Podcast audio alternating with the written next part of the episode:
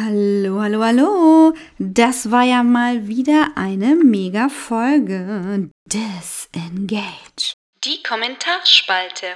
Lustig, weil der letzte Satz von Picard ist Engage. Ja, gucken wir mal. Womit hatte ich recht? Ruffys Kontakt ist natürlich Worf. Stimmte also. War ja auch klar. Dann gibt's was Neues. Und zwar Amanda Plummer als Villain Vedic.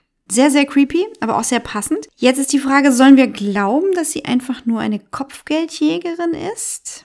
Wäre mir jetzt zu einfach.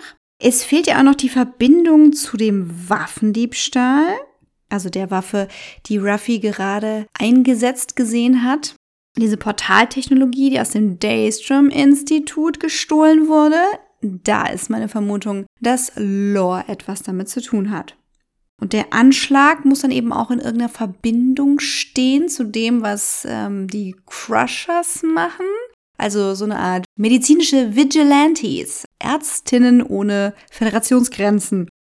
Da ist meine Vermutung, dass Vedic diese illegalen Waffen, also bevor sie dann halt irgendwie in Umlauf kommen, dürfte sie diese Waffen testen außerhalb des Quadranten es gab also Waffenlieferungen von der Föderation oder eben dieser Forschung an Vedic. Die hat die dann in ihr Schiff gebaut. Das sieht eben der Enterprise ja auch ein Stück weit ähnlich wie eben so eine böse Enterprise. Finde ich halt. Da muss es jetzt also einen Grund geben, warum sie diese illegalen Waffen jetzt vielleicht nicht mehr bekommt und deswegen auf Jagd geht oder irgendwas in der Richtung.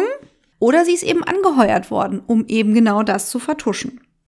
Wenn sie jetzt also nicht nur einfach irgendein Warlord ist, es stellt sich ja immer noch die Frage, wer sind diese Feinde? Und da frage ich mich, wie wäre es denn mit dem Dominion? Denn wir erinnern uns an das Ende von Staffel 2 von PK. Es ging um eine Gefahr außerhalb des Quadranten, eventuell des Gamma-Quadranten dann soll diese Staffel ja nicht nur an The Next Generation, sondern auch an Deep Space Nine und sogar Voyager anknüpfen. Also denken wir mal weiter, denken wir an den Delta-Quadranten. Hm, hm, hm, da hat die Voyager ja sicherlich an der einen oder anderen Stelle ein Power Vacuum hinterlassen. Aber unser Hauptplayer in der Folge ist Jack Crusher und der hat's faustig hinter den Ohren. Die Frage war ja, ist es Picards Sohn, ja oder nein? Es sieht jetzt aus wie ja, obwohl die etwas tiefgekühlte Beverly kein einziges Wort sagen darf in der Folge. Talk about being fridged. Sollen wir jetzt also glauben, es ist sein Sohn? Hm, also wenn das so ist, dann ist ja klar, das muss nach der Hochzeit von Diana und Will passiert sein. Während des Films Nemesis das wäre ein bisschen weird, weil da sind ja viele schreckliche Sachen passiert. Aber warum nicht?